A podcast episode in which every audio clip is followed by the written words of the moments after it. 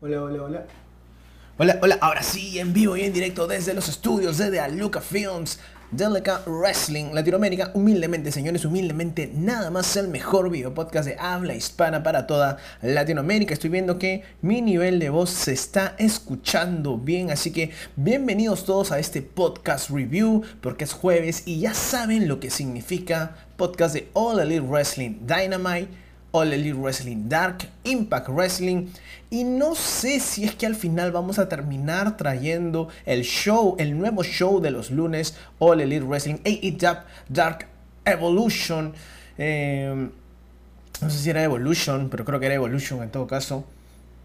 No sé si vamos a trabajar un podcast nuevo los días martes, ya que los martes hay Dark, los martes hay Impact Wrestling. Y es como que quizás Impact Wrestling sería nuestro show principal. Eh, Dark vendría a ser este show, dependiendo cuál tiene más importancia, ¿no? El, el Dark de los lunes o el Dark de los martes, pero terminaríamos haciendo un review de estos tres shows los días martes, dejando quizás la posibilidad de retomar los miércoles de NXT e inmediatamente después, si es que puedo ver ambos shows, hago el review, digamos... A ver, a partir de la quincena de marzo creo que cambia el horario de verano. Eh, o acabe el horario de verano, o, cambie el horario, el horario de verano acá en Perú, acá en Latinoamérica y el, horario de invierno. Una cosa así, la cosa es que todo se va a adelantar una hora. Si antes veían los shows a las 8 de la noche, a partir de la quincena de marzo, si no me equivoco, van a darlo una hora antes. Entonces, si es que ese es el caso, creo que los miércoles podríamos empezar a trabajar los miércoles de NXT inmediatamente después o una hora después, si es que he visto el show, podríamos hacerlo tipo medianoche y dejar los días jueves libres quizás para otra cosa o para el descanso. Creo que eso podría ser, ya que muchas veces pateo el review de All Elite Wrestling para los días jueves para poder juntarlo con Dark con Impact Wrestling, pero creo que el panorama va a cambiar bastante. Bienvenidos todos los que se encuentran Acá conectados Raúl Alexis Palomo Castañón de Dark El Perro que Ladra, Hello Hall, Gustavo Sánchez. Ahora sí es apropiado decir AEW, AEW.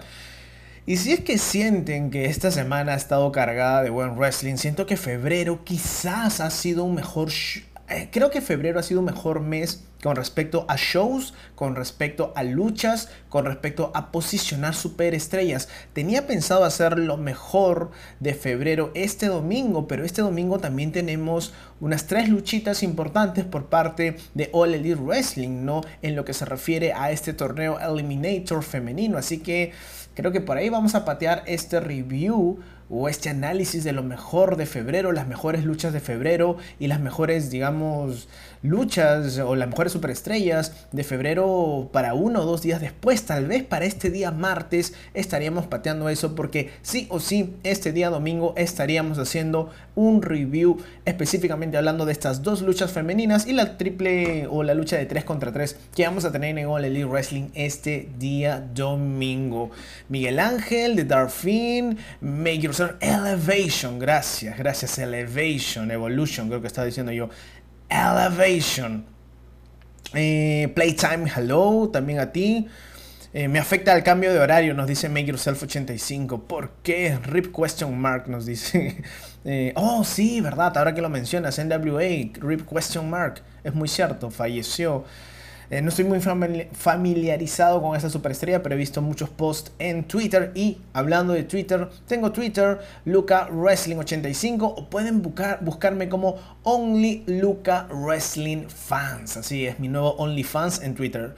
Only Luca Wrestling, Wrestling Fans. Así que métanle de lleno a eso pueden apoyarnos también compartiendo esta humilde transmisión en las diferentes plataformas y redes sociales. Yo voy a hacer eso en breve eh, a través de mi celular para ponerlo en los grupos y fanpage de Facebook, los grupos de WhatsApp, Instagram, Twitter, en todo el social media posible. Tenemos social media, tengo social media, tengo Luca Wrestling en Facebook, Luca Insta Wrestling en Instagram, hey, Luca Only Wrestling Fans en Twitter. Y sí por ahí sugiero que me sigas. Voy a, voy, a, voy a dejarlos porque quiero tener más seguidores acá.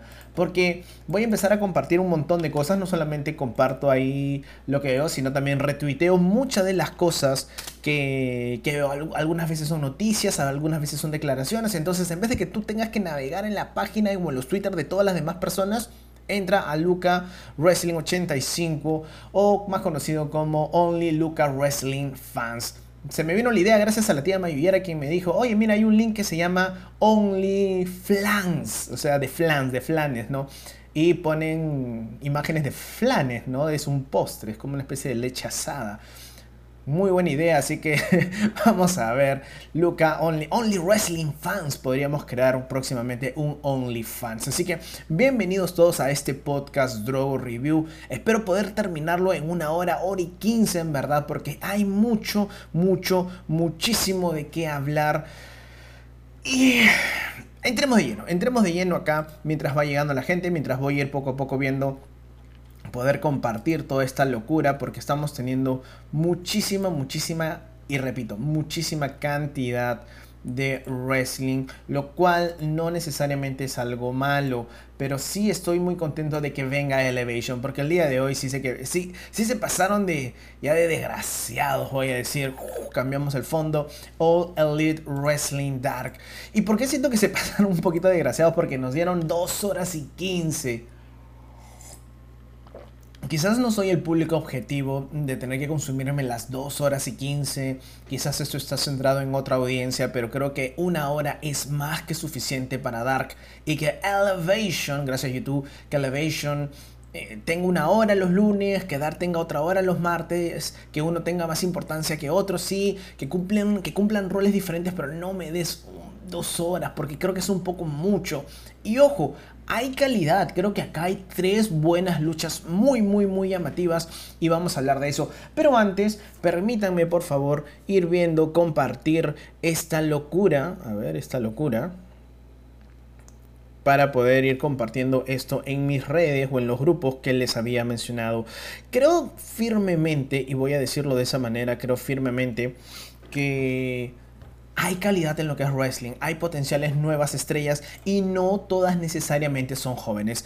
Tenemos cosas muy sencillas como Brian Cage derrotando en un squash total a John Skyler, ¿no? El Drill Crow y, victoria para Brian Cage. Obviamente lo están preparando y obviamente también vamos a hablar de las victorias que está teniendo el equipo de FTW, el equipo de Taz. Por otro lado, Lee Johnson derrota a Serpentico. Creo que fue un sólido performance de parte de Lee Johnson ahora que está en Nightmare Family, en la familia de, los Rhodes, eh, están apuntando un poco más con él, lo cual viene a ser algo pussy, pussy, positivo, voy a decirlo.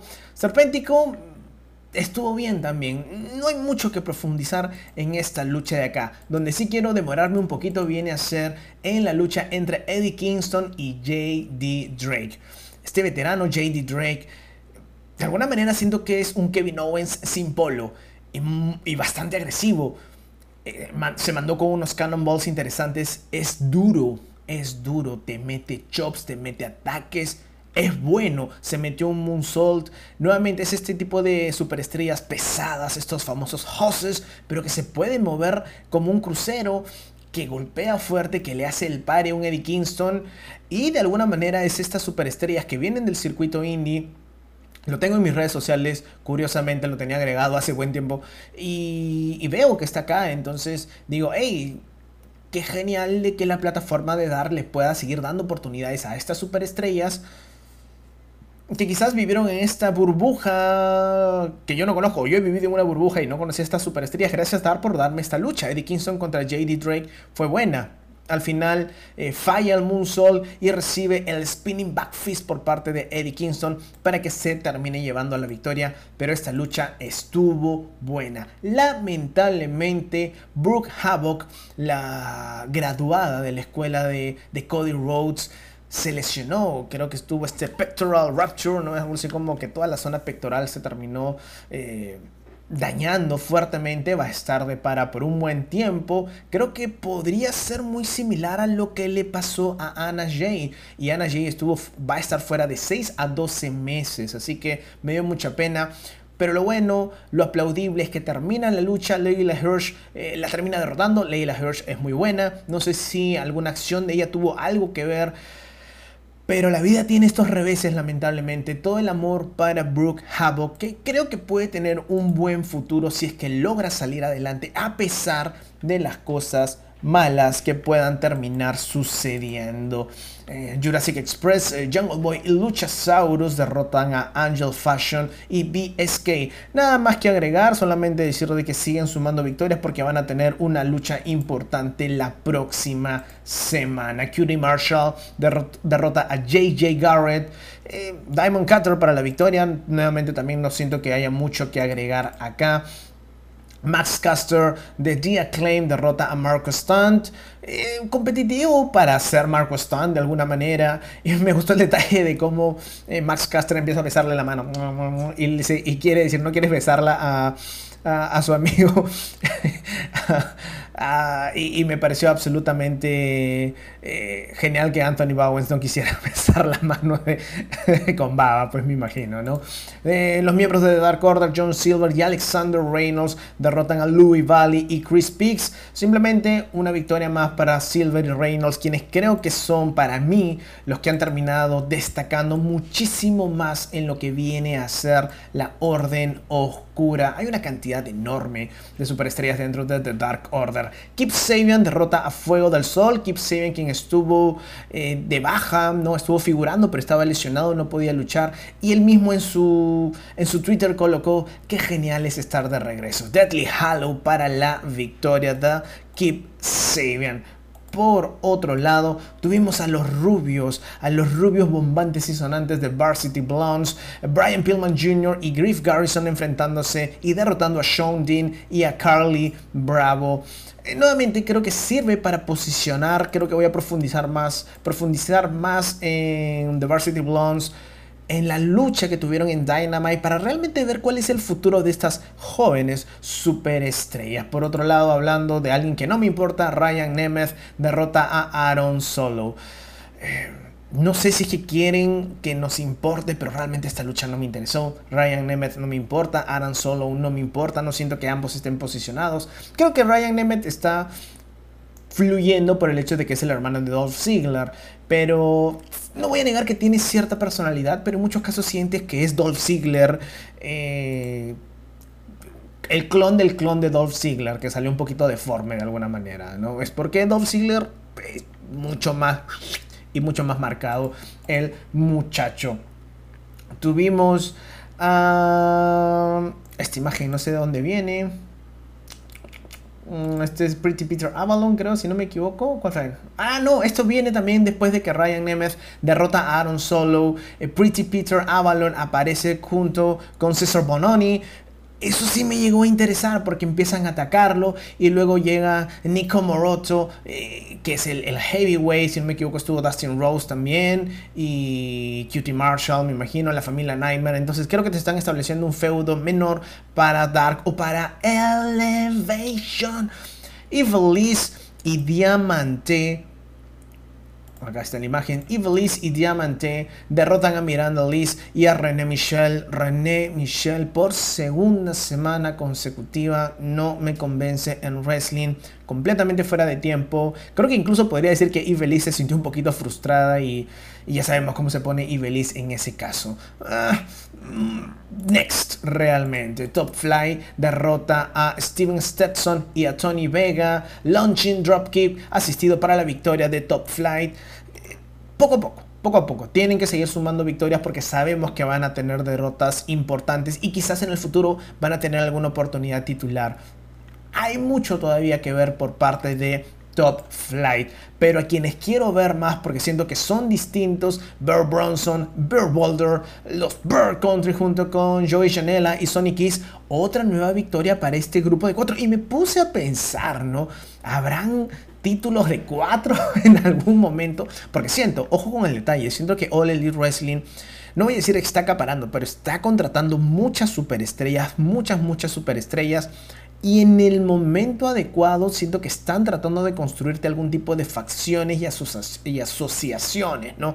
Como que te marcan 4 contra 4, 5 contra 5, 6 contra 6, 30 contra 30. Entonces, no sería tan descabellado un Grupal Champion, ¿no? Un título de, de, de varios, de 20. En todo caso, esta pelea estuvo curiosa. Peter Avalon con Cesar Bononi enfrentándose a Baron Black y Rising. Dos superestrellas que están ahí usualmente para perder, creo que no tienen ninguna victoria o alguna tendrán. pero muy pocas victorias.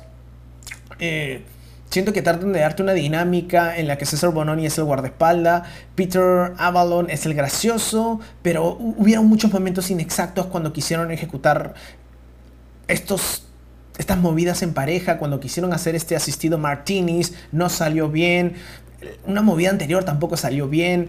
Entonces hay que pulir un poco más eso porque creo que hay una especie de futuro en este, en este equipo. Futuro en lo que viene a ser Dark, no en Dynamite. Ojo con ese detalle.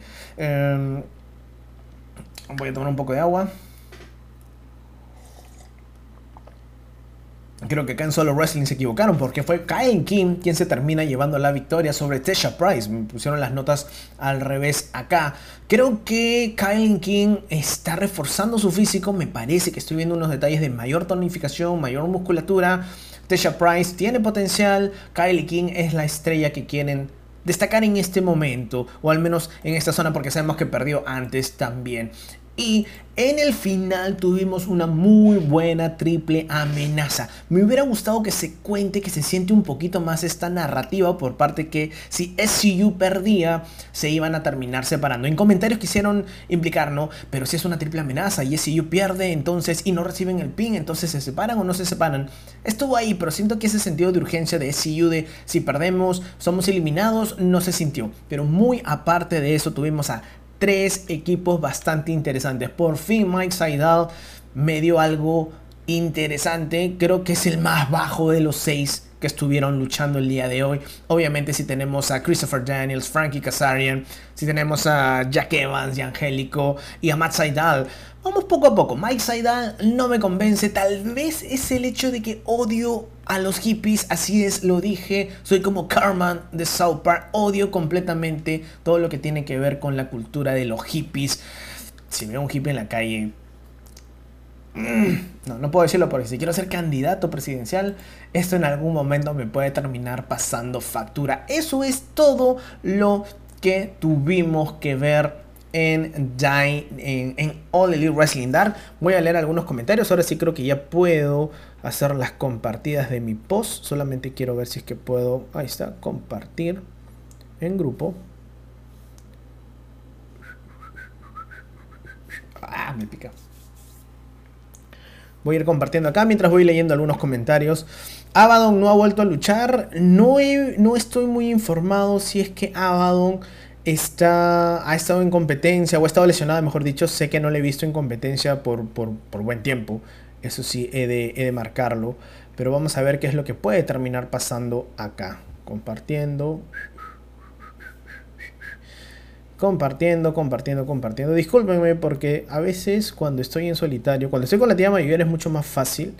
Porque mientras yo estoy compartiendo, la tía Mayuviera puede hablar. Pero mientras tanto, lo tengo que hacer de esta manera.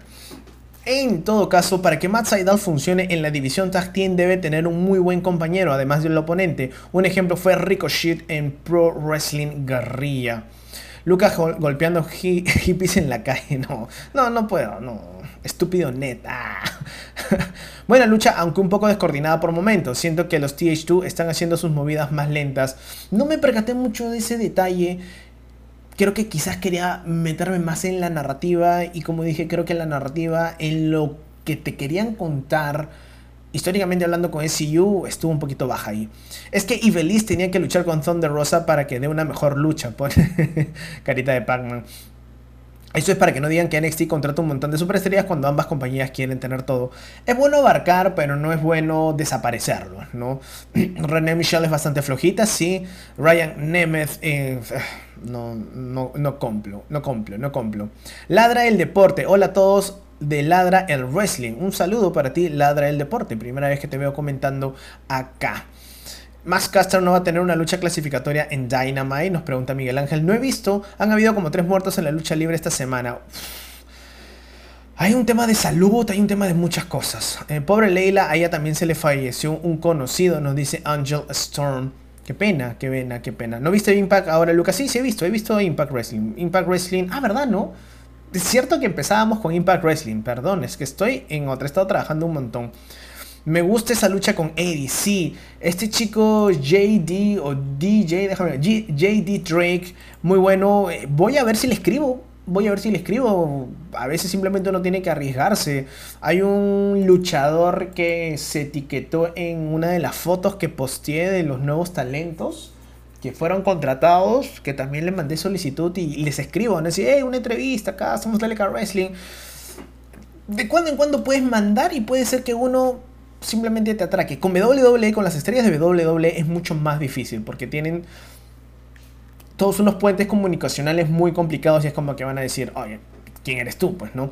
La pregunta seria, nos dice Make Yourself 85, entre Dark y Elevation, cuando All Elite Wrestling salga a hacer tours, ¿cuál de los dos shows será pregrabado en el Nightmare Factory?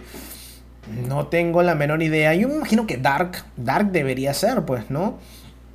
Creo que Elevation debería tener un plus más. Es más, como digo, por más que estuve en una especie de semi-debate en mi Facebook, la otra vez cuando hablábamos de NXT Evolve, sí, que decían que NXT Evolve no necesita de un título. Yo creo que un programa como eh, Dark Elevation necesitas tener un título porque si no, ¿para qué están peleando la superestrella? Solamente para mostrarse, para eso tengo Dark de alguna manera, ¿no? Entonces, mmm, Vamos a ver. Creo que hasta la gente de WWE dar para contratar luchadores sin contratos. Eso es muy cierto. La gente de WWE ve eso. Justamente de esa manera también se quitaron, se llegaron a robar a un Ben Carter en su momento, ¿no? Así que sí, hay buenas posibilidades de que puedan eh, llevarse las cosas acá. Ladrel Wrestling versus DLK sería bacán. Jean-Pierre Heredia Rosales. Hey, como digo, más que un versus, siempre estoy Siempre he creído que quizás para All Elite Wrestling Dynamite necesito, no voy a decir un partner, pero una persona que contraste quizás a veces con mi opinión. La tía Mayuera suele contrastar, Santiago Oldtimer contrasta bastante conmigo. La gente dice que Papitas Vargas es un Luca 2.0. Entonces a la hora de la hora vamos a ver. Ojalá que Dark Elevation debería, sea en vivo. No sé si sea en vivo, pero lo malo es que cuando venga el público van a grabar. Lo malo de tener audiencia es que graban y filtran las cosas, ¿no? Y, y eso es un poquito lo malo que se podría terminar teniendo acá. Así que mmm, vamos a ver qué es lo que puede terminar pasando. Yo no sé, yo no sé qué es lo que puede pasar acá. Ok, suficiente con Dark. Suficiente con Dark. Vámonos con un nuevo fondo. Y vámonos con este fondo que sé que a muchos eh, les sorprende que siga hablando de Impact Wrestling.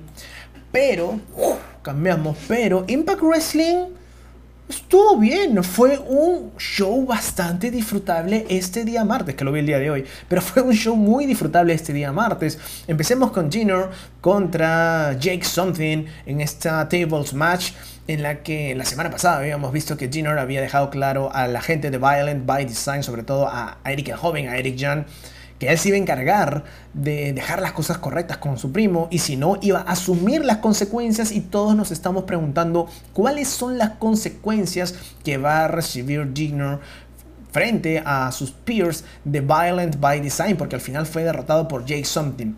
Algo que destacar acá, la creatividad creo yo que tuvieron al momento de utilizar la mesa. Eso estuvo bastante interesante. Me la creí cuando la ponían como un filo para dañar al oponente. Eh, me encantaron los bombazos.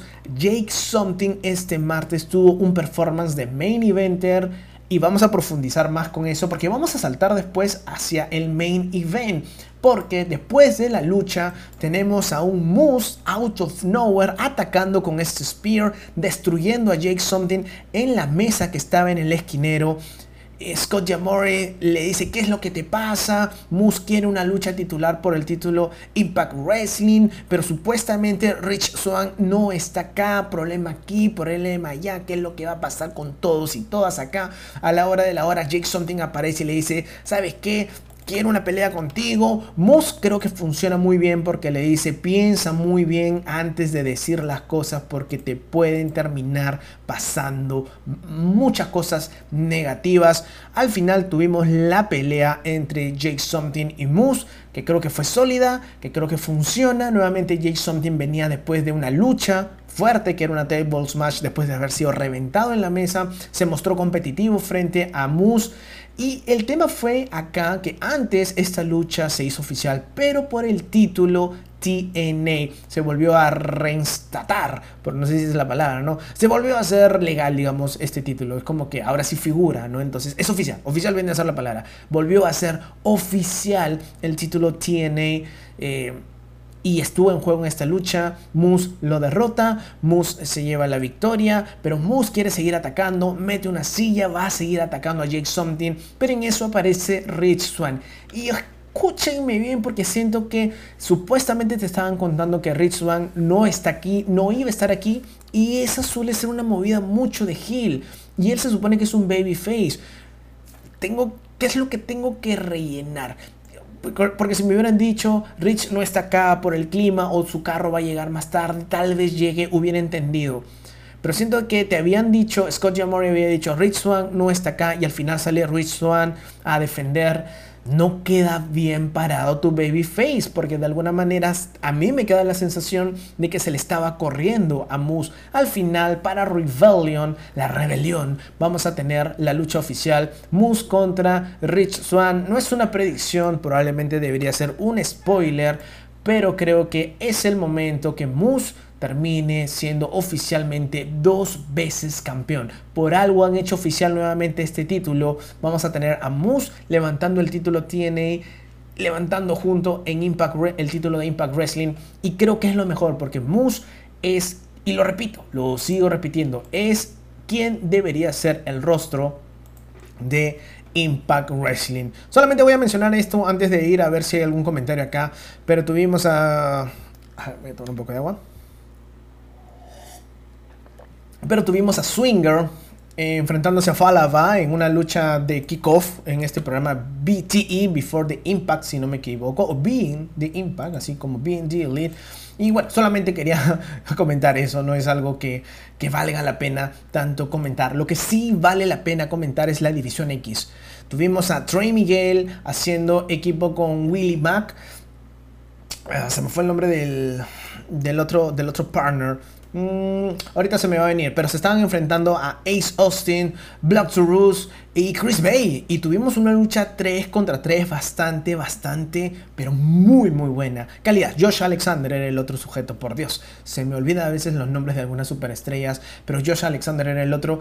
Y creo que hubo calidad. Mm, hay una movida de Block to Roost que coge en una especie de torture rack y lo termina llevando una especie de backbreaker que me pareció absolutamente genial. Hay química entre todos ellos. Chris Bay es increíble, Trey Miguel es increíble, Ace Austin es increíble, Block to Roost es muy muy bueno, eh, Josh Alexander creo que quizás fue el que uno de los pocos que uno de los que brilló menos de la misma manera que Willie Mack, pero creo que tuvimos calidad acá. Lo bueno de la historia es que los Hills avanzan, los Hills avanzan y la próxima semana vamos a tener a Black to vamos a tener a Ace Austin y vamos a tener a Chris Bay. El ganador de la próxima semana va a enfrentarse a TJP, me imagino que en Rebellion quizás, pero esto está bueno. Esta división X está interesante y hay otras superestrellas que tranquilamente pueden terminar llegando acá. Pero la historia también se centra en Trey Miguel. Nuevamente frustrado sale, sale y Sammy Callihan le dice, mm, ok, perdiste otra vez, ¿no? Me imagino si ya te vas a quitar de Impact Wrestling, si vas a abandonar el barco nuevamente, porque cuando tú te llenas de frustración eso es lo que pasa, ¿no? Porque no has aprendido cómo ganar y no solamente no has aprendido cómo ganar títulos, sino que ahora ni siquiera puedes ganar clasificatorias. Me gustó eso a tal punto de que Trey Miguel termina explotando, termina atacando a Sammy Callihan. El oficial que aparece ahí lo retira, pero vemos a un Sammy Callihan riéndose. Me imagino que vamos a tener una pelea, eh, probablemente en Rebellion también acá. Pero el tema viene a ser que no creo que quede así. Tiene que haber todo un proceso una alianza quizás, un Sammy Callihan en verdad llevando hacia el lado oscuro a un Trey Miguel, me parecería interesantísimo eso ahí. En otras cosas tuvimos a Jessica Havoc y Novia hablando, otra vez volvieron a perder, o mejor dicho, Navia volvió a perder contra Tenil Dashwood y Navia siente que necesita un tiempo porque habían establecido de que estaba dudando de seguir en equipo con Jessica Havoc. En eso aparece Tenil Dashwood junto a Caleb with a K, quien básicamente le dice, uy, no quise escuchar, pero a la vez sí escuché y tengo grandes ideas para que tú y yo seamos tag team partners. Me llama la atención porque van a seguir insistiendo a pesar de que Jessica Havoc le ha dicho que no, pero también me pregunto si es que al final ante tantas negativas de una Jessica Havoc a quienes terminen seduciendo bien a Sarah Novia y esa termina y esa siendo la narrativa que te cuentan acá. Así que vamos a ver qué es lo que puede terminar viniendo acá. Eh, y Anderson terminan derrotando a Triple XL en una lucha sólida, pero sin mucha narrativa para mí. Eh, lucen ok, son los campeones, no fue una mala lucha para nada. Estuvo bien, estuvo bien, creo que estuvo bien el combate acá. Luego tenemos a los campeones en backstage con Finn Juice, con Finley y Juice Robinson. Interactúan, ¿no? Como de alguna manera las estrellas de New Japan Pro Wrestling dicen, ustedes son los mejores campeones, son los mejores campeones de las resacas, como que tratan de ser graciosos. Lo siento, no conecto. Segunda semana que no conecto con Juice Robinson y con Finley nuevamente digo, esta alianza que están poniéndote con New Japan Pro Wrestling debería darme algo especial. Y creo que el objetivo, creo que la historia, creo que los planes que tienen es, ok, vamos a tener a los chicos de Finn Juice enfrentándose a Gallows y Anderson por los títulos en, en Rebellion, por así decirlo. Pero siento que no me está funcionando tanto. Siento que Juice Robinson y Finley, Dave Finley creo que es, no me interesan como superestrellas en este momento. Quizás porque no tengo todo el background New Japan Pro Wrestling que pueden tener. Tal vez son muy buenos en el ring, pero no me gustó la lucha. No digo que haya sido malo, pero no me gustó la lucha que tuvieron la otra vez. La interacción que han tenido la semana pasada y, acá también no, no, me parece que haya sido bastante interesante. Entonces, a la hora de la hora Pepsi Cola siento que... Mm, hay algo que no está que fluye bien. No sé si el internet está bien, siento que estoy un poquito medio... Eh, Ah, bueno, está, está entre una y otra en todo caso. Seguimos avanzando porque tuvimos esta mesa de apuestas que por primera vez siento que me funciona. Tenemos a Chris Sabin con James Thor, llega Shira con Roger Raju. Hay conflictos, probablemente sienten que se tienen que ir, pero Chris Sabin dice, no, yo no me quiero ir, estoy disfrutando, le estoy pasando bien acá, no quiero irme. Y me parece interesante este tema de utilizar esta mesa de apuestas para pactar luchas y que las superestrellas puedan apostar con respecto al resultado. Creo que ese camino está interesante. Brian Myers tenía que pelear contra Eddie Edwards, pero saca a su abogado diciendo que, eh, que Brian Myers no puede pelear porque sigue mal del ojo. El reemplazo es Hernández. Eddie Edwards lo derrota. Frustrado, lo vemos en backstage. Brian Myers se encuentra con Matt Cardona. Tú le dices, ¿qué haces acá? Matt Cardona parece que quería disculparse. Luego aparece Scott Giamori, quien le dice, hemos hablado con nuestros médicos, los que realmente dan el, de alguna manera, dan el go en las luchas. Y nuestro médico nos dice que estás bien, así que la próxima semana vas a pelear contra Eddie Edwards. Y para asegurarnos que las cosas estén bien, Matt Cardona, tu amigo, que no es su amigo en estos momentos, va a ser el árbitro invitado. Creo que va a ser una lucha interesante esto que tenemos acá. Y para cerrar, porque para cerrar, aunque hay otro, hay otro, hay otro tema más, para cerrar tenemos la victoria de Jazz con Jordan Grace frente al team de Diana Purazzo conformado por Kimberly y Su Yan. Su Yan es quien recibe el pin. He estado viendo muchas veces que cuando pierden es Su Yan la que termina recibiendo la derrota. Tal vez están trabajando algo para que termine explotando. O Susi para que termine volviendo a ser Su Yan. Y luego vemos que en backstage alguien ha atacado a ODB. Se piensa que podría ser Giovanna Purazzo. Pero obviamente creo que son más... Eh, Tasha Steels y Brooke Hogan, las actuales campeonas tag team. Y con lo que sí voy a terminar y voy con eso de acá, que tuvimos un anuncio, no solo centrarme mucho en los anuncios de Impact Wrestling o de la gente de All Elite Wrestling en Impact Wrestling, porque siento que son muy repetitivos, pero esta noche me pareció muchísimo más desafiante, porque no solamente estaba TK, estaba también Tony Schiavone, estaba Matt Hardy, estaba Isaiah Cassidy, estaba Ryan Nemeth, por alguna razón, ¿por qué teníamos a Ryan Nemeth acá. No sé. En fin, la hipotenusa Brian Cage, quien dijo de que fue campeón de Impact Wrestling cuando el título era relevante. Tuvimos a Ricky Starr, tuvimos a la Dr. Britt Baker junto con Riva. Y me gustó la frase de un TK en el que básicamente mencionaba, ¿saben que Nuestros 6, estamos ahorita con un 6% de nuestro roster, pero ese 6% es mucho más de lo que en toda la vida va a ser el roster de Impact Wrestling. Así que hay fricción, hay toda esta cosa indicada, entonces va a llegar el momento, cuando tengamos el público, creo que vamos a tener esa lucha de equipos y con un nuevo capitán por parte de Impact Wrestling, con Moose a la cabeza enfrentándose al equipo de All Elite Wrestling, quizá con Kenny Omega, porque no sé si Don Callis va a querer que Kenny Omega en un eventual 5 contra 5 o en un eventual Impact Wrestling contra All Elite Wrestling quiera que Kenny Omega sea parte. O quizás sí, o quizás nos hacen la gran Stone, Stone Cold Steve Austin en invasión en la que traiciona a su equipo, ¿no? Puede que terminen pasando muchas de esas cosas, pero se pone interesante el camino. Se pone interesante el camino de la lucha de marcas. Voy a leer mi... Voy a tomar mi agua y vamos a leer algunos correos de parte de la de la onda. Es increíble cómo Impact Wrestling quiere mostrar ahora a Brian Myers. Quizá porque me acostumbré a su gimmick como Kurt Hawkins. Brian Myers es todo. Es muy bueno. Es muy, muy bueno el muchacho. ¿Acaso se vendrá un Blood and Guts entre All Elite Wrestling versus Impact? Puede ser. Puede ser. Pero si Brian Cage fue un pésimo campeón en fin la hipotenusa. No lo sé, no ve Impact Wrestling, pero fueron las palabras de Brian Cage. Y Microsoft también menciona lo mismo con respecto a Brian el cague de risa. Matt Cardona será el árbitro, así es. Ojalá este año se dé una buena invasión. Lo que sí noto es que Tony Khan está haciendo lo posible para que salga algo bueno. Hay que confiar. Nuevamente decía, ¿no? Eh, Tony Khan es muy joven para esto, Tony Khan es muy joven para el otro. Básicamente tiene una edad muy similar a cuando Vince McMahon adquiere la empresa de su viejo. Se la compra o la hereda, creo que se la compra, pues, ¿no?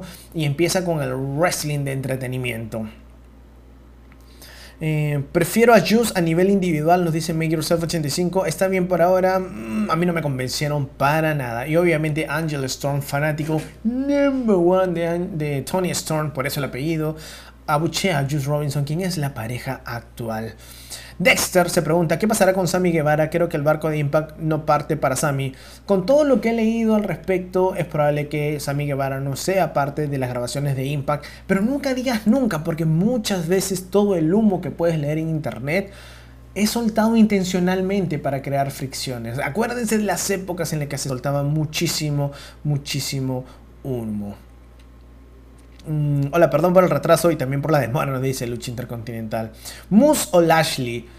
Moose puede darte mejores promos que Lashley. Y eso que Moose tiene FCCO también, pero de la misma manera que un Cody Rhodes maneja FCCO o como uh, The American Dream, Dusty Rhodes también decía, ya lo saben chicos, soy él, ¿no? Entonces yo creo que termina funcionando bastante bien. ¿Harían crossovers con otros podcasts? Si me invitan, sí, yo, yo invitaría gente, o sea, es más, creo que, no me acuerdo quién me invitó, pero a veces no tengo el tiempo. Deberían colocar de doble doble main nivel exclusivos para YouTube. No es una mala idea, pero tienen ya tienen un negociado, ¿no? Eso sí creo también que podríamos pasar. Allí, a JD Dre lo vi por primera vez cuando lo descargué en la comunidad de creaciones de WWE2K20, nos dice Jorge La Rosa. Entrevista con Roman, que ella siempre está dispuesta a dar entrevistas. Eh, entrevista con Roma. ok, vamos a ver. Le había leído Roman.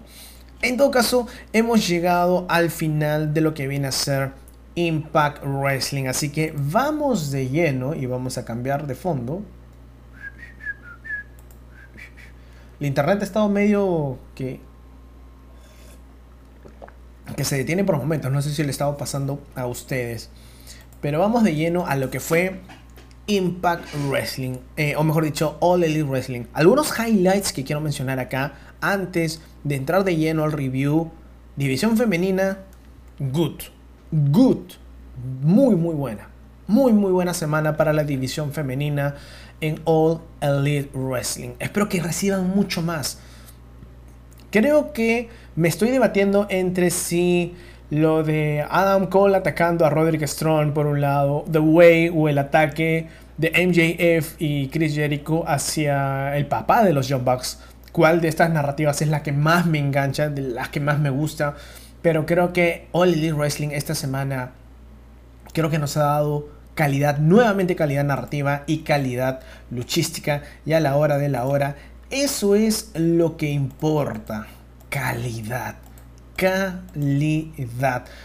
Vamos con uh, Ryan Nemeth siendo squasheado básicamente por John Moxley, ¿no? Paradigm Shift y ahí nomás. O sea, para eso está el muchacho. No siento que necesitaba verlo en Impact Wrestling cuando hay otras superestrellas mejor posicionadas, pero en fin, la hipotenusa. Me encantó la promo de John Moxley. Lo dije y quizás lo sostengo. John Moxley es mi superestrella favorita de All Elite Wrestling no siento que haya una... Quizás es por el hecho de que sé de dónde viene, sé lo que tuvo que pasar eh, y todo lo que pudo realmente haber sido en, WWE. Y podemos ver, ¿no? Como alguien en ese momento como Roman Reigns, cuando le dan algo en lo que realmente sabes que va a ser bueno, va a explotar y va a funcionar muy, muy bien.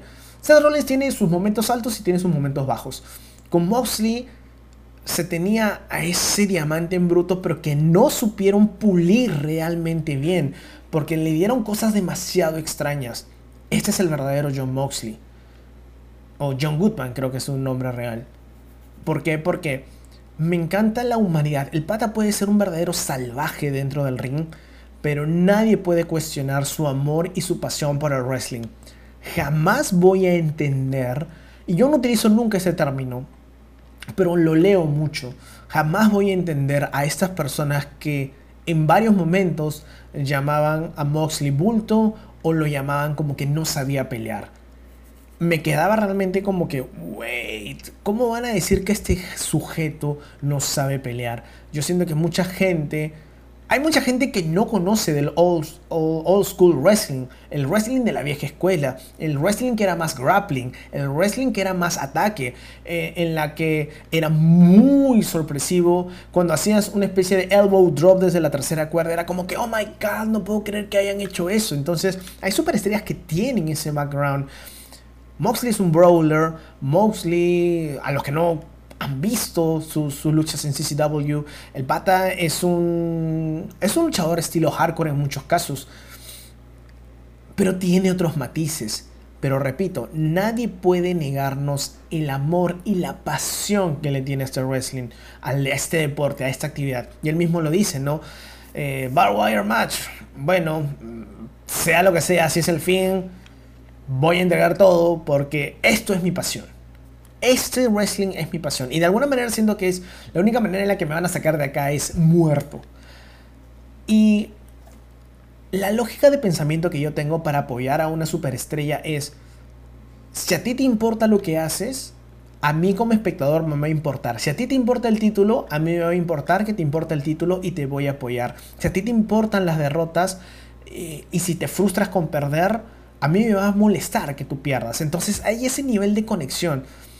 En el caso con, Dean Ambrose en, en WWE se perdió muchísimo eso y me siento muy muy feliz de que exista All Elite Wrestling, que hayan traído de regreso, que lo hayan posicionado en el nivel que John Moxley merece estar porque es un main eventer, es una gran estrella. Realmente es innegable ver el hecho de que los tres miembros de The Shield son, digamos, lo mejor de esta post nueva generación que, que se vino.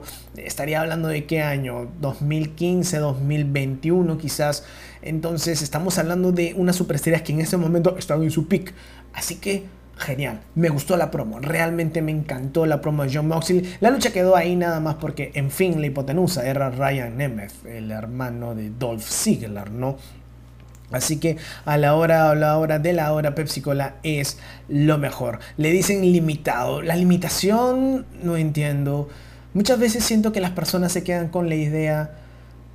Si hubieran vivido en la época en la que tuvimos la primera lucha de escaleras con eh, Ramón Ramone, creo que fue con, con Shawn Michaels, eh, en la que simplemente lanzarte desde lo alto por primera vez era como que, oh my god, y esa lucha queda en lo alto. Pero si le muestras esa lucha a las generaciones de ahora, te van a decir que es una lucha aburrida, te van a decir que es una lucha tonta, que no hay muchos spots, etcétera, etcétera. Lo malo de este post-wrestling, post-post-post-post moderno, es que la gente está esperando algún tipo de locura y muchas veces es storytelling. Siempre lo voy a decir. Para mí, para mí y solo para mí, si comparten esto, genial. Y si no, normal, no pasa nada. Pero para mí, lo mejor que te puede dar el wrestling dentro del ring, para mí es storytelling. Hacerte sentir, moverte eso.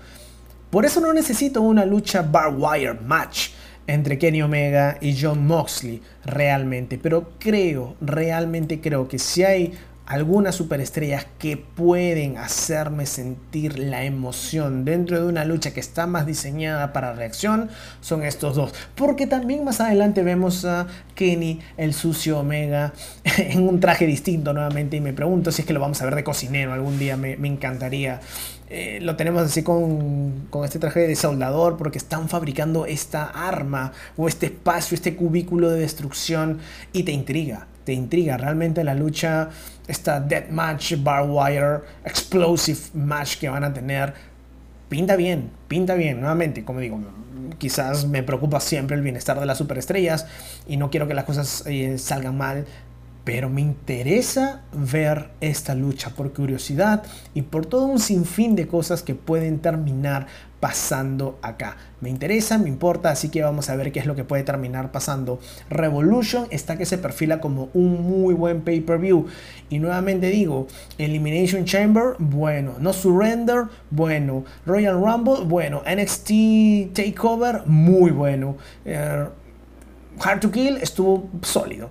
No hemos tenido un mal pay-per-view y creo que no vamos a tener un mal pay-per-view hasta después de WrestleMania porque creo que Revolution va a estar bueno, creo que Rebellion va a estar bueno, creo que Fastlane va a estar interesante, no sé qué tan bueno esté, tal vez puede ser la excepción y WrestleMania creo que va a estar bastante bueno, entonces estamos siendo muy afortunados que en este primer bimestre que ya se acaba y que en el trimestre de marzo las cosas van a estar buenas, las cosas van a estar interesantes. Tenemos un backstage entre Lance Archer y Rey Phoenix, ¿no? En el que Lance Archer sí hay respeto por parte de ambos, pero parece que por el lado de Rey Phoenix no, y le dice, tradúcele esto, que eres el peor compañero tag team que he tenido en toda mi vida, se van a los madrazos.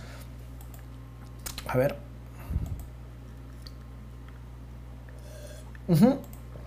Se van a los madrazos. Y luego tenemos a un Lance Archer contra Rey Phoenix en el main event de All Elite Wrestling Dynamite. Hay un spot que realmente me encanta en la que tenemos a Jake the Snake Roberts en una esquina y Rey Phoenix se lanza en un tope con giro que funciona.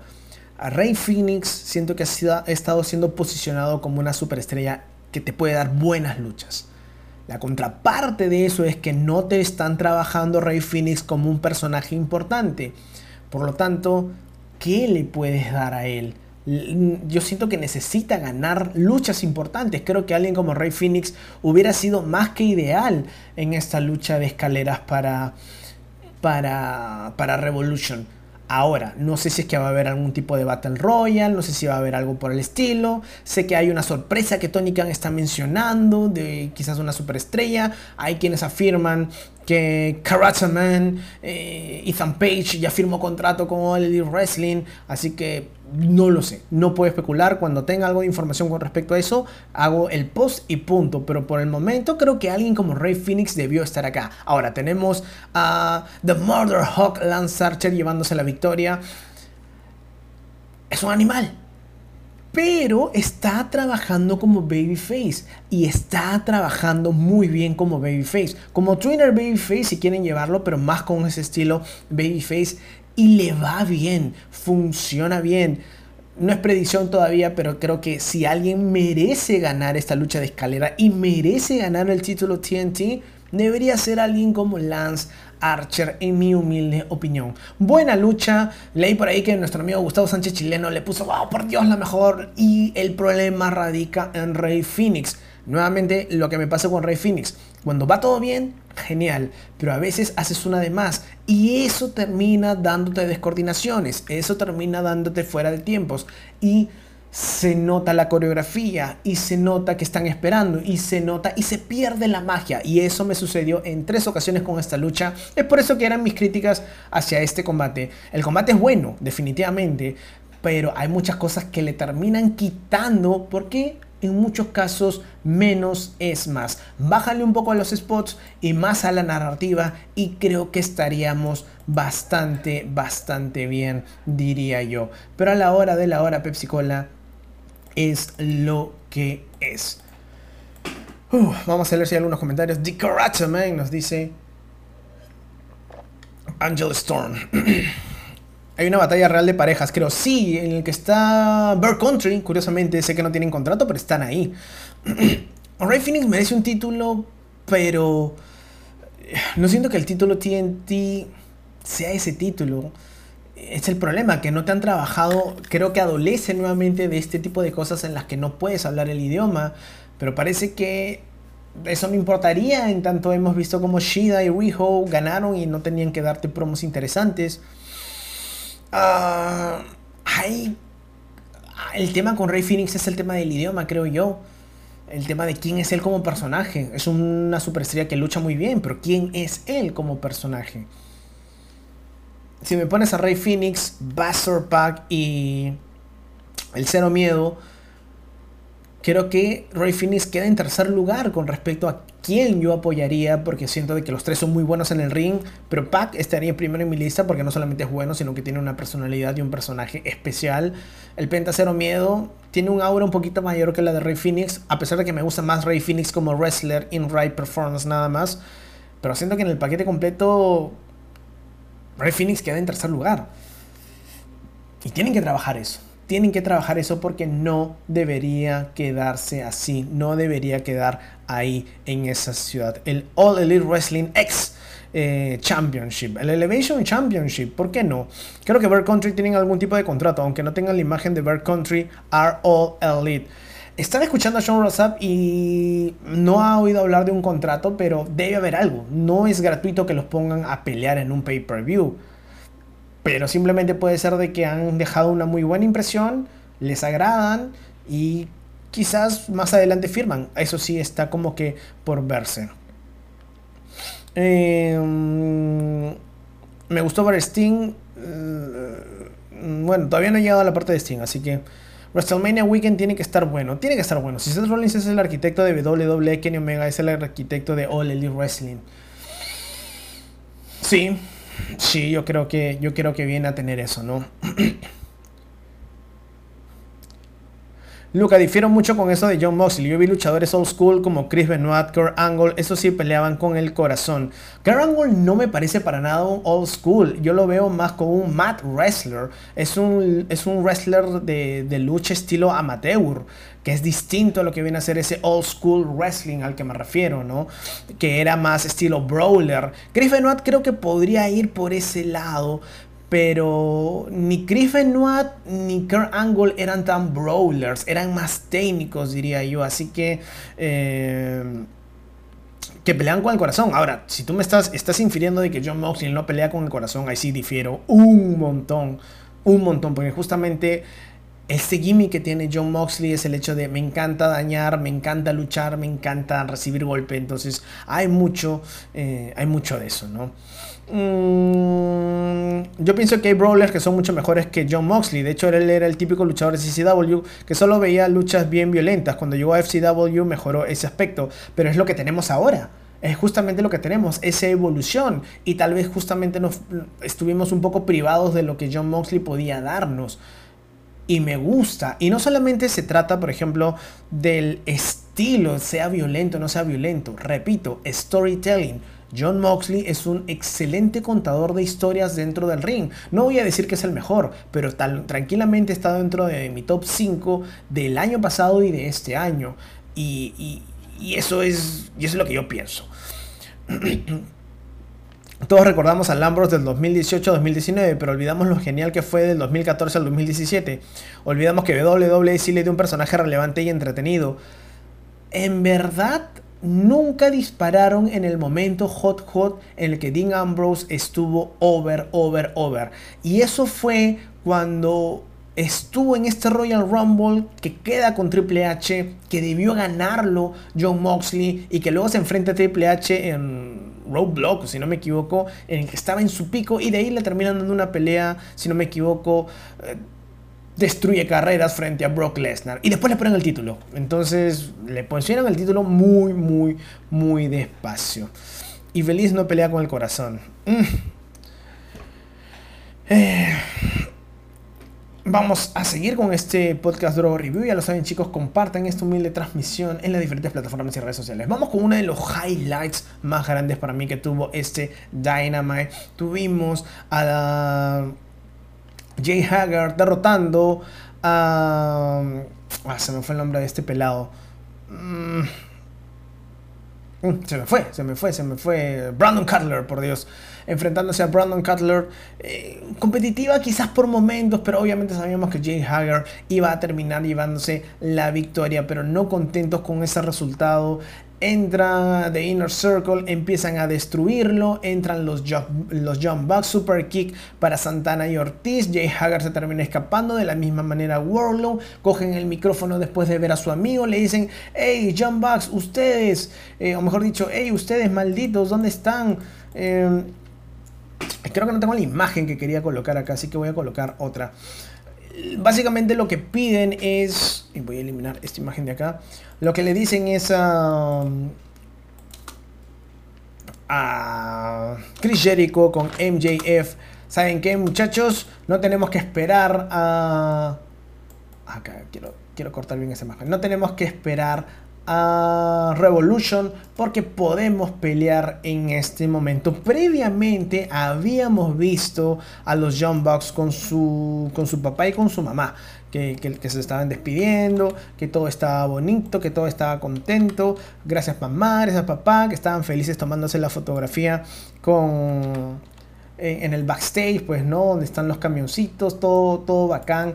Y de pronto cuando vemos el Tron vemos que el padre de los John Box está siendo, está sangrante, está como que inconsciente. Y creo que el, padre de los John Box me vendió muy bien este momento. Me, me encantó la secuencia en la que lo lanza, Chris Jericho lo lanza en la imagen del, del camión donde está Matt Jackson y, War, y eh, iba a decir, MJF lo lanza, donde estaba Nick Jackson, lo dejan sangrante, vemos como la sangre chorrea ahí, vemos luego también como los John Bucks van a buscarlo y, y se escapan en el auto, creo que esto estuvo genial, creo que esto completamente dispara la narrativa en algo personal, ya no solamente es por los títulos, es algo personal, Chris Jericho MJF cruzaron la línea con los John Bucks y como lo vimos en el tweet que, mostré anteriormente, son hombres muertos para los John Bucks.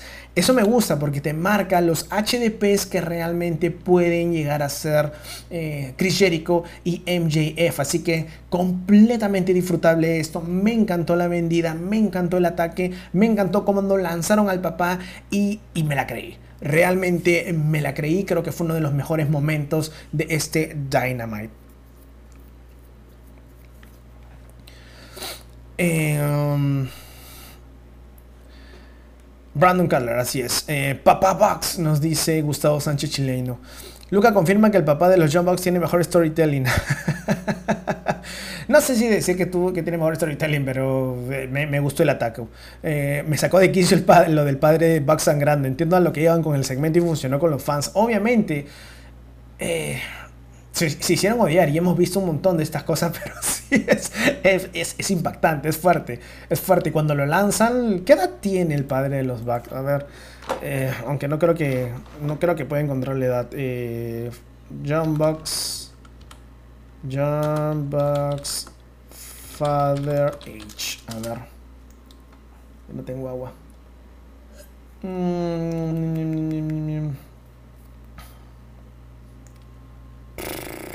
No, está, está complicado encontrar cómo se llama su padre. Voy a abrir un poco la ventana porque estoy que me muero de calor acá con la luz.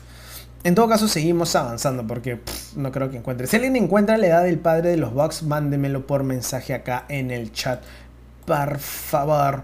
Otra de las narrativas interesantes viene a ser la de Hangman Adam Page ahora contra Matt Hardy porque hay muchos elementos que se encuentran ahí condicionados. En primer lugar, tenemos a Hangman Adam Page derrotando a Isaiah Cassidy en una sólida lucha. Creo que estuvo bien la lucha. Nuevamente, eh, es, disfrutable. Los miércoles, por el lado de NXT, por el lado de All Elite Wrestling, son no hay malas luchas, no siento que sean aburridas, no siento que sean repetitivas, siento que alimentan a la historia, siento que aportan a la historia.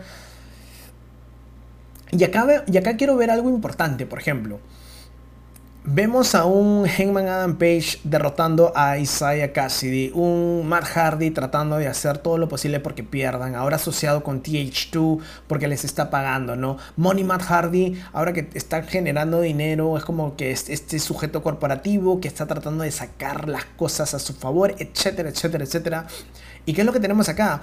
Ah, siendo expulsado, pero encargando a los TH2 que se puedan que puedan acabar o que puedan interferir para que su asociado gane. Pero tenemos por el lado de Hangman Adam Page a Alex Reynolds y a John Silver, que nuevamente son los que son los que de, Dark Order están destacando muchísimo más por el carisma, obviamente, de Silver.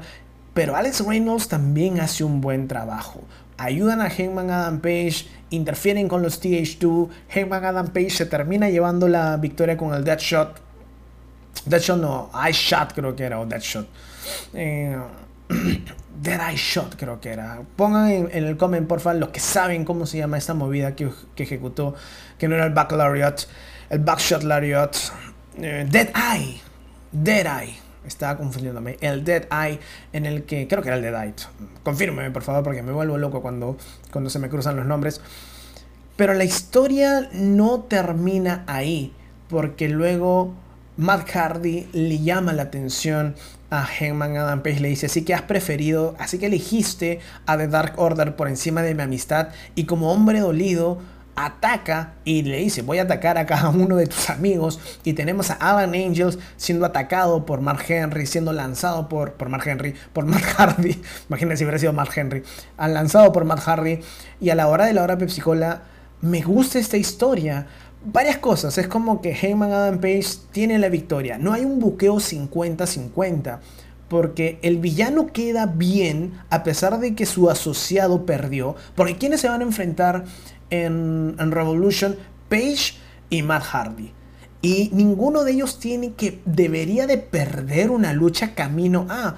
Los que tienen que perder son tus asociados para que no tengamos ese famoso buqueo 50-50, ese 50-50 booking en el que Matt Hardy ganó, pero luego ataca y queden, o mejor dicho, Matt Hardy perdió la lucha, pero para compensar eh, atacamos a Heyman Adam Page y oh, quedó en alto, pero perdiste la lucha, ¿no? Entonces, este buqueo difiere bastante en el buen sentido de la palabra con lo que puede terminar haciéndote un WWE que tenemos la derrota de la derrota, perdió esta semana, la próxima semana le ganó el mejor rival, entonces ese buqueo 50-50.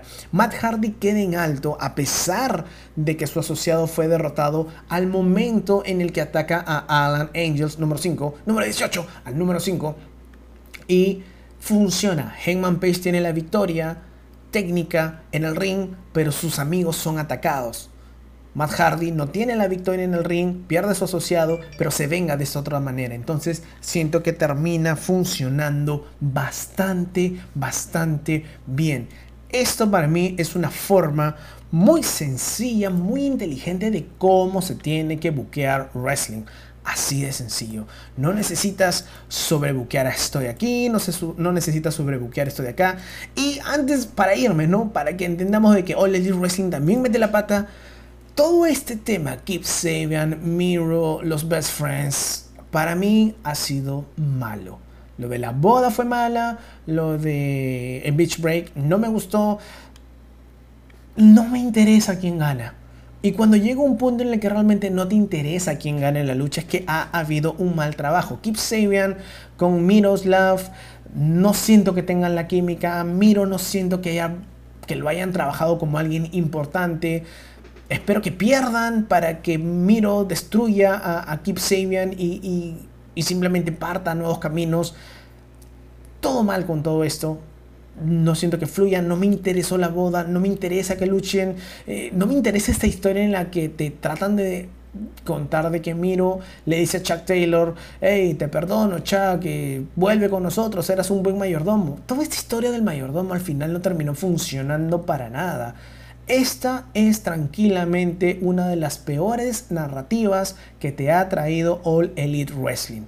Para ser sincero, no es mi sabor para nada. No creo que haya una sola persona que encuentre entretenida en un nivel realmente bueno esto de acá, porque no lo es. Es aburrido, es falto de carisma y eso que tenemos supuestamente a una de las personas más graciosas en Chuck Taylor, Orange casi debería ser entretenido, Miroslav está ahí, pero siento que no ha funcionado. Hay dos clases eh, con lo que estaba hablando de Heyman Adam Page y con todo esto, la manera en cómo la misma empresa puede buquearte algo interesante y al mismo tiempo puede buquearte algo no tan interesante. Al menos para mí, esto es un... Eh, esto es lo más bajo que tiene All Elite Wrestling. Que no llega, y, valga la redundancia, lo peor que te puede dar All Elite Wrestling no se compara para nada a lo peor que te ha venido ofreciendo All este, WWE con Monday Night Raw. Para nada. Eso es algo positivo en All Elite Wrestling. Que cuando hacen algo malo, al menos no es tan malo. Bueno, mira, quería, Miro quería tener más libertad. Ahí está. Además, estoy enfriado a Orange Cassidy. El hecho también creo que el plan original no era Orange Cassidy, era Trent Barrett acá, porque Trent Barrett de alguna manera es, uno es el corazón también para mí de los Best Friends. Eh, Miro quiso llevar su personaje de youtuber al ring, pero no va. Ojalá pase lo que le pasó con Money Matt, que cambio. Sí, justamente eh, All Wrestling menciona eso, ¿no? Están muy pendientes de la reacción eh, de los fanáticos y ven cómo pueden cambiar las cosas. Pero hasta ahora no hay un cambio con esto. No sé si los fans están, están que le agrada esto, pero hasta donde he escuchado podcaster, comentarios en YouTube esto, o en redes, esto no es interesante, ¿no? Qué feo saber que se vea como Miro igual Rusev. En verdad Rusev de lejos estuvo mejor posicionado cuando llegó, cuando fue este Monster Hill, entró con un tanque por Dios a WrestleMania fue campeón y después ya todos sabemos lo que pasó, ¿no? Creo que Alistair tendría una libertad y sería un top como Moxley en All Elite Wrestling. Sí, yo también quiero ver a Alistair Black en All Elite Wrestling, no lo voy a negar. No creo que tenga ese, ese, ese amor por parte de la gente en WWE. Page es un desgraciado como que, como que rechazando a Matt Hardy. Alistair por Mark Henry. Mark Henry Elite. Creo que Matt Hardy le costará la lucha a 10 la próxima semana. Contra Preston sí, debería ser. Matthew Massey, Sir se llama el Papa Back. Matthew Massey, Sir se llama el papá. ¡Ey! Qué bueno, tenemos ahora la. la movida. Era el Dead Eye, gracias, sí, era el Dead Eye. Eh, se me cruzaron los cables en ese momento. Así que, qué genial esta page, me gusta Big Money. Curiosamente, nunca me ha llamado la atención Matt Hardy en su regreso en All Elite Wrestling, pero esto de acá está interesante.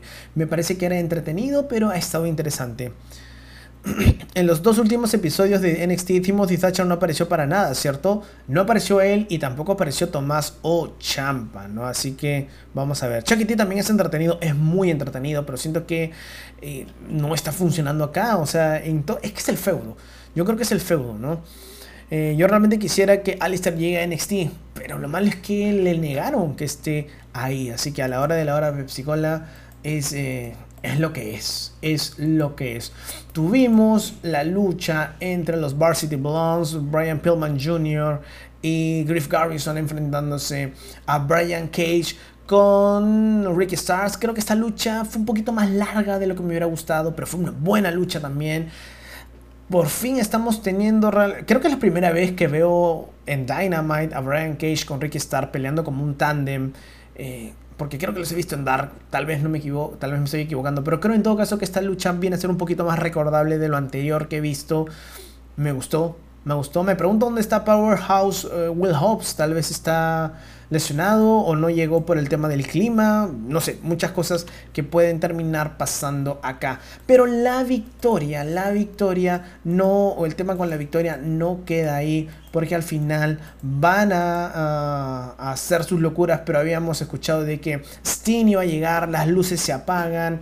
Y todos estos vídeos que ha venido dirigiendo Darby Allen estuvo interesante nuevamente. Tenemos un Sting manejando el auto, trayendo de regreso el costal donde se encontraba supuestamente Darby Allen, porque luego se detiene, abre el saco y vemos un Darby Allen sonriendo el muchacho. Eh, voy a ver si puedo conseguirme maquillaje, porque tengo la máscara de Sting, para hacerme un make-up cuando haga el review de Revolution. Voy a pintarme el rostro así a la mitad. Voy a ver si puedo lograr eso, porque todavía estamos en pandemia y, no debería arriesgarme, pero vamos a ver si es que podemos lograr eso. Revolution es un evento especial y, creo que vamos, vamos por ese lado. Sin embargo, como les comentaba, las luces se apagan, aparece eh, Sting con su bate de béisbol y desde lo alto cae a los Shawn Michaels, Darby Allin, a pesar de que vimos claramente que no podía zafarse después y la cámara se tuvo que quedar en un momento ahí.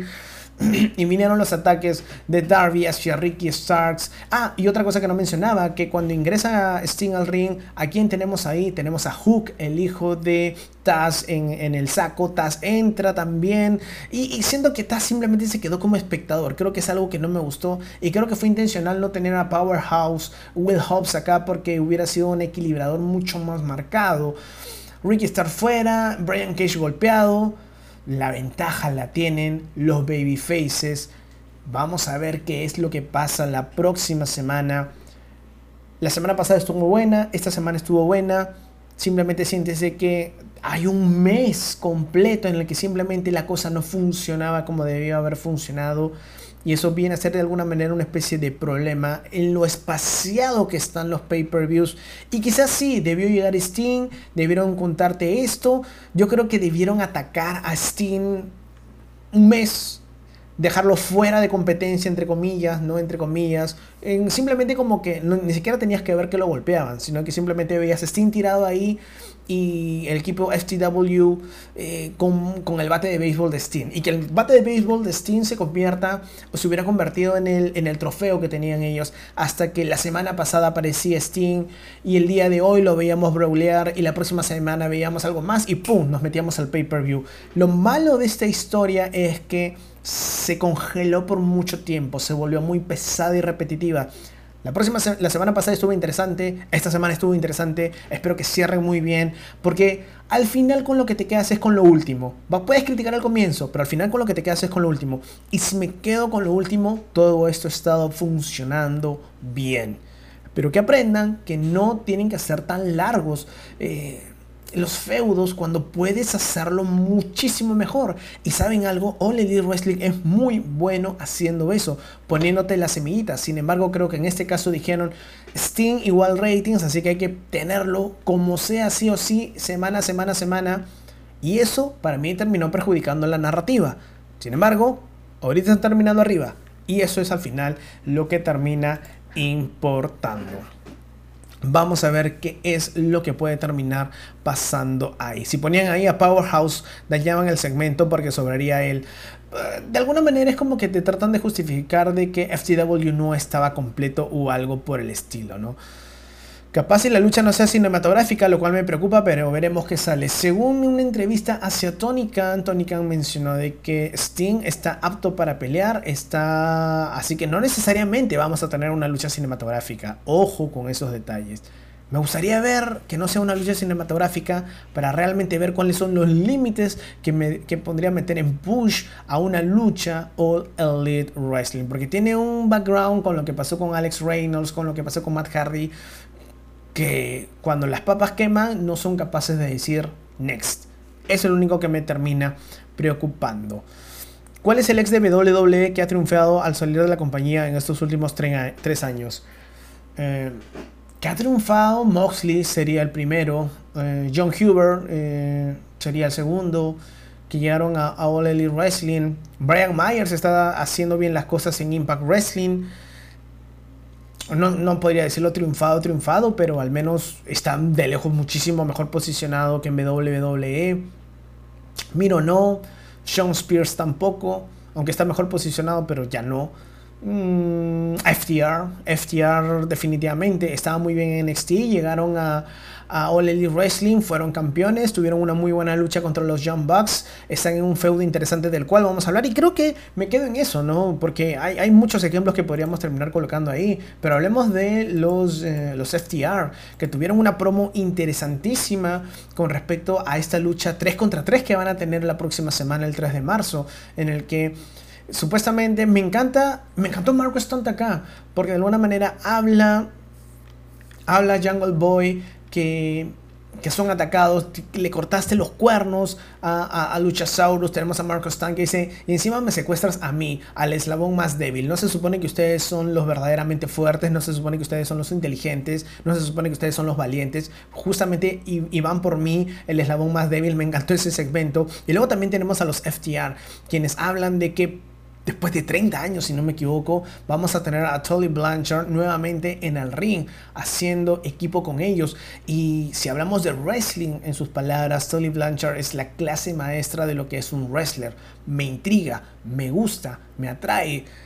El moro está ahí, que es lo que va a terminar pasando con Tully Blanchard. Si es que va a ser atacado en un momento por alguno de los chicos y de, Jurassic Express y se detienen. Mi predicción es que deberían ganar eh, Jurassic Express. Debería ganar Jurassic Express la lucha, pero no sé. Y creo que va a estar buena.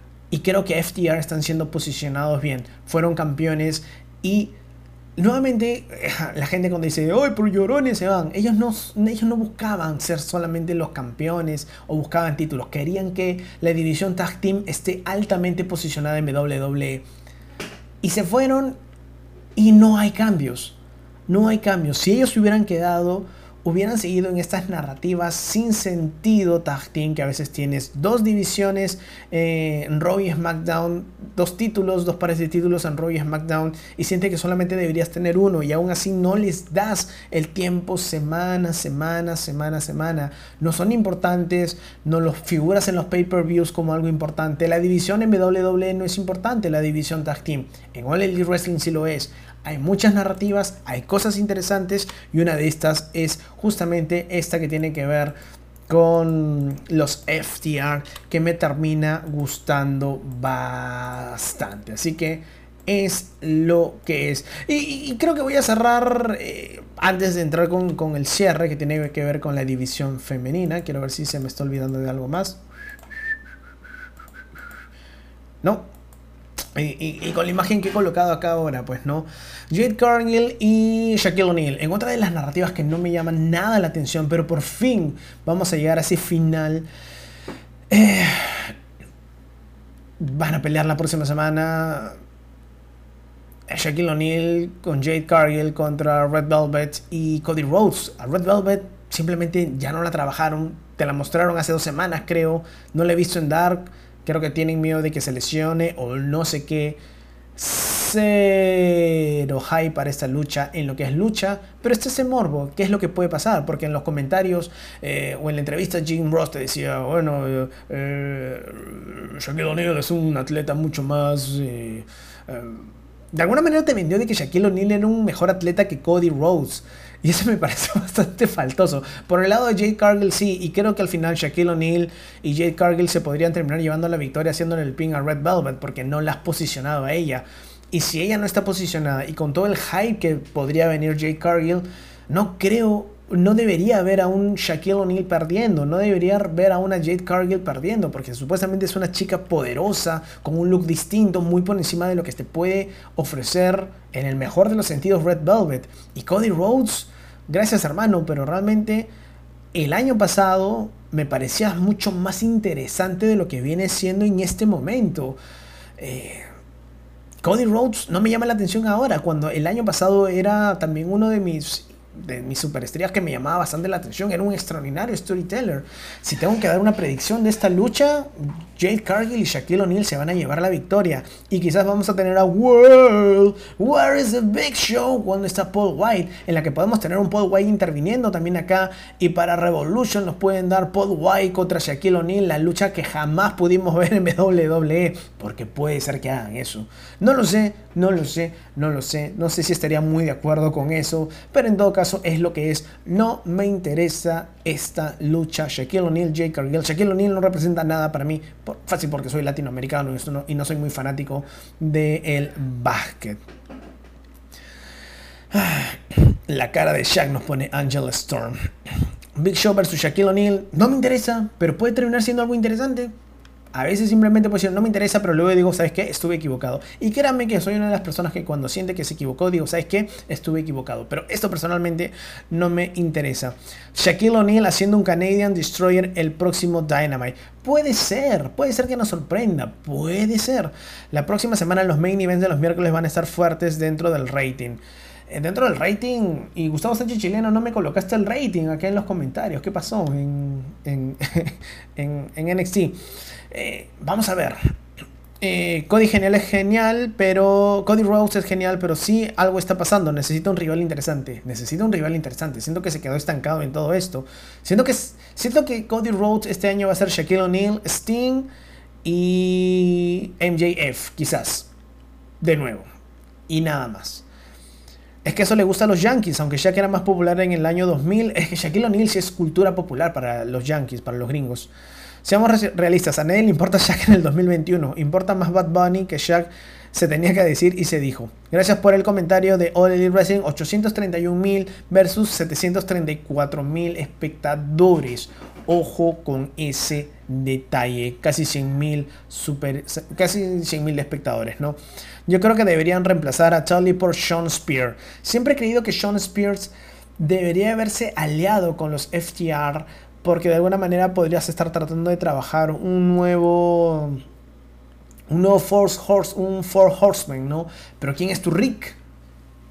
De alguna manera pensé que podría ser Kenny, eh, Cody Rhodes, aliándose Tolly Blanchard, aliándose con Arn Anderson y tenemos a un Cody Rhodes siendo trabajando con los FTR y con un Sean Spears, así que podría ser, pero incluso tienen un pasado, ¿no? Pero no es lo que te quieren contar. La verdad, FTR me gustan más en All Elite Wrestling que en WWE. Sí, pero me gusta todavía más el FTR de NXT que de All Elite Wrestling. Creo que en NXT realmente fueron geniales. Su, reinado fue una de las mejores cosas. Tuvieron la mejor lucha para muchos en NXT contra DIY. Eh, increíble realmente. EC3 ya firmó con ROH. Sí, eso es cierto. EC3 firmó oficialmente con ROH. Y Marty Skrull, el denunciado pederastra que tuvo sexo con una menor, estaría en tentativa de estar en New Japan Pro Wrestling, creo yo. Esta sería la única lucha que tendría Sting en All Elite Wrestling. No lo creo, creo que se viene una lucha contra Cody Rhodes más adelante. Darby está estableciéndose como campeón, muy bien, eso me gusta. A mí también, pero creo que no deben darle simplemente unas luchas random como la que fue contra Joey Janela. Eh, vamos a ver qué es lo que puede terminar pasando acá. Y eso que la cartelera de Dynamite de ayer estaba floja. Mm, es que muchas veces no son nombres, no, pero a veces simplemente les dan la oportunidad y pueden darte un buen wrestling. Al final, creo que fue una buena combinación. FTR de NXT es demasiado genial. Creo que la pelea cabeza a cabeza en su lucha con DIY junto a la de No Mercy 2002. A New Japan ni le importa lo de Speaking Now, miren a Osprey. Pero creo que con Will Osprey creo que se demostró que era inocente. Creo que hubieron evidencias de su inocencia. Así que yo no sé, yo no sé, yo no sé.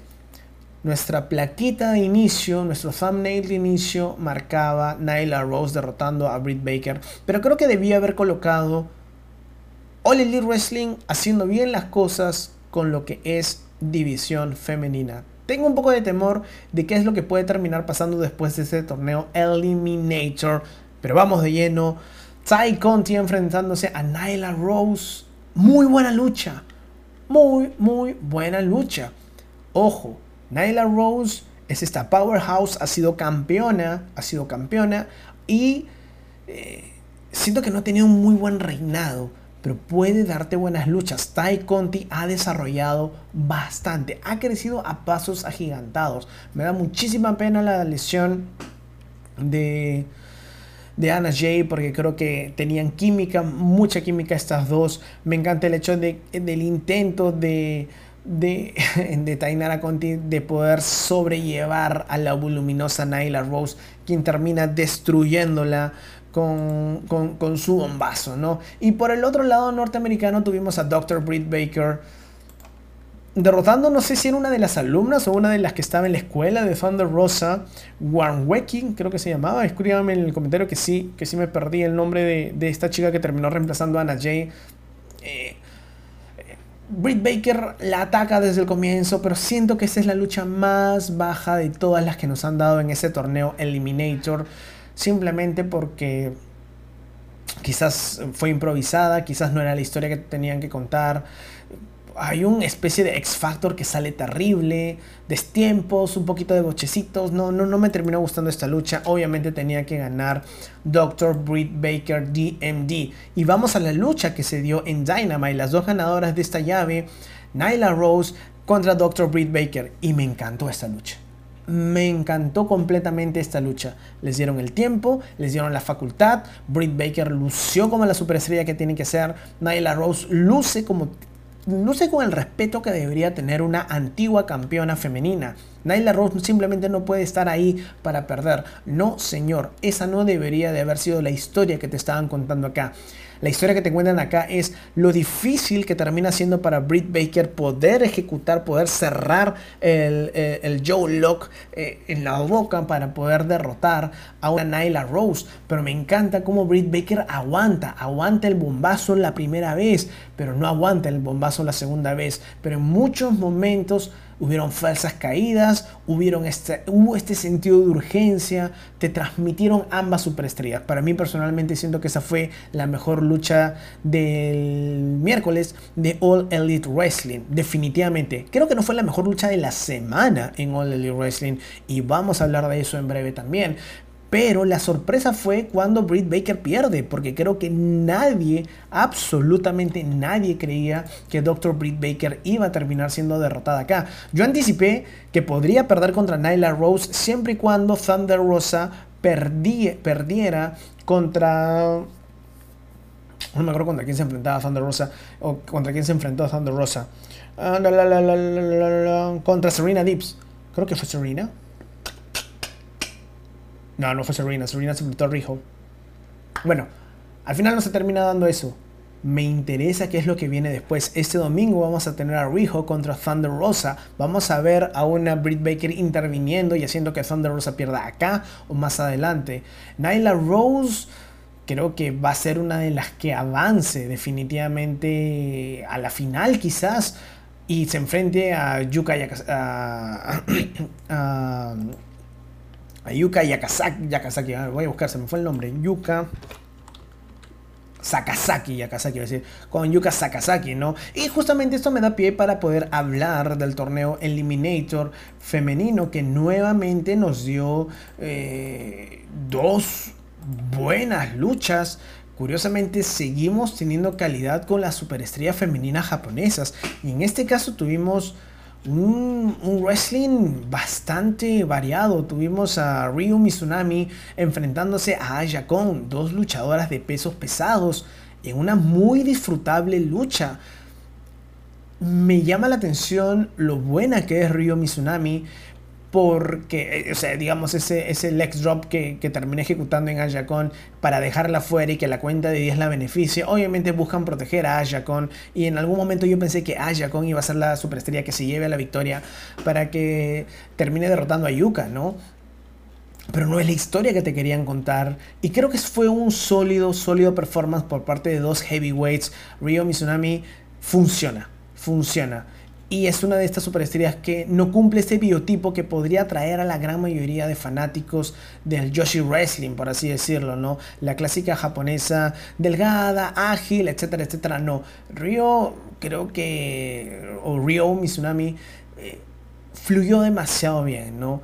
Eh, lastimada de la piel, o sea, me encanta cómo parte de la narrativa es una Río inteligente. Eh, si bien la primera parte fue algo pesadita para mí, creo que terminan cerrando muy bien, sobre todo una Río Mizunami trabajando la pierna de Ayakon, que es determinante para el final. La segunda parte de la lucha fluye bien y el drop y el leg drop al final para dejar fuera a Ayakon me pareció muy, muy, muy interesante. Sin embargo, quizás quizás, quizás la mejor lucha de la semana en All Elite Wrestling fue Yuka Sakazaki frente a Emi Sakura. Emi Sakura es absolutamente genial. Simplemente genial. Mucho mejor funciona este gimmick, o sea, es mucho mejor cuando no tiene este gimmick forzadazo que quisieron hacerlo en All Wrestling con el bigotito, ¿no? Tal vez es parte del carisma que tenía, pero obviamente eh, salía vestida como Queen porque ella es la Queen, es la reina del wrestling eh, japonés aparentemente por lo que veo acá o de esta empresa y me gusta. Muy buena lucha, innovación, muy buen grapple y al final la cobertura oportunísima de la Yoshi Wrestler. Me encantan esas transiciones en las que tienes... Eh, no, sabría decir cómo se llama la movida, no es un octopus stretch, es una especie, como vemos en la imagen, que tiene a Yuka Sakazaki atrapada con las piernas y la empieza a estirar, una especie de abdominal stretch o back stretch o lo que sea stretch, pero creo que funciona muy bien. Y al final me gusta la narrativa, ¿no? Porque empieza a, utilizar a, sus dos, a sus dos estudiantes o a sus dos eh, sí, pues estudiantes vendría a ser, sus dos seguidoras, eh, para atacar a, Yuka Sakazaki, ¿no? Una de ellas, se me fue el nombre, eh, se me fue el nombre que también perdió antes contra, contra Yuka Sakazaki, si no me equivoco, entonces... Se me fue el nombre, se me fue, se me fue el nombre, se me fue el nombre. Sé que, sé que van a poner el nombre acá en los comentarios más adelante. Pero qué buena lucha, qué buena lucha. Al final de la lucha termina siendo atacada Yuka Sakazaki después de que se termina llevando esta victoria. Y quien aparece es Hikaru Shida para hacer el salve. Entonces quizás te están telegrafiando un poco de que la final vamos a tener a una Yuka Sakazaki por el lado japonés derrotando a una Ryo Mizunami yendo a la final quizás contra una Thunder Rosa o, fin, o quizás es la clásica historia underdog de Yuka Sakazaki enfrentándose a Nyla Rose. Veo una Nyla Rose derrotando quizás a Thunder Rosa quien a su vez creo que va a derrotar a, Rijo y va a perder eh, Thunder Rosa porque Britt Baker no va a dejar que clasifique Thunder Rosa contra Yuka Sakazaki sería absolutamente genial, pero sea la final que sea, ya sea Sakazaki contra Thunder Rosa, porque creo que es Yuka la que va a ganar, contra Thunder Rosa, contra Nyla Rose, contra Rijo, creo que vamos a tener una muy buena pelea. Y, finalmente vamos a tener a la rival de eh, Hikaru Shida en Revolution y va a ser absolutamente genial también. Por eso digo, genial este torneo Eliminator femenino.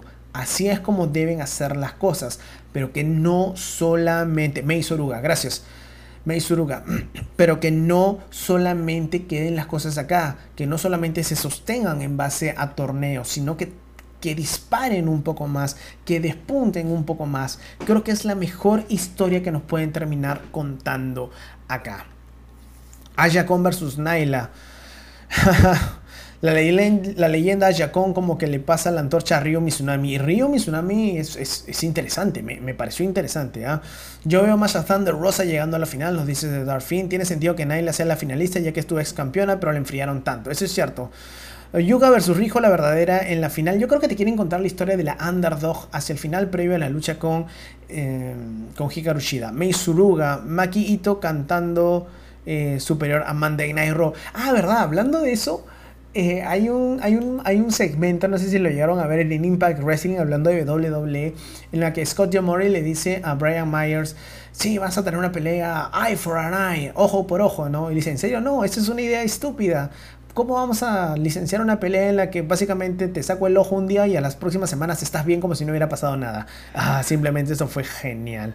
Mientras tanto, Asuka perdiendo dientes. Sí.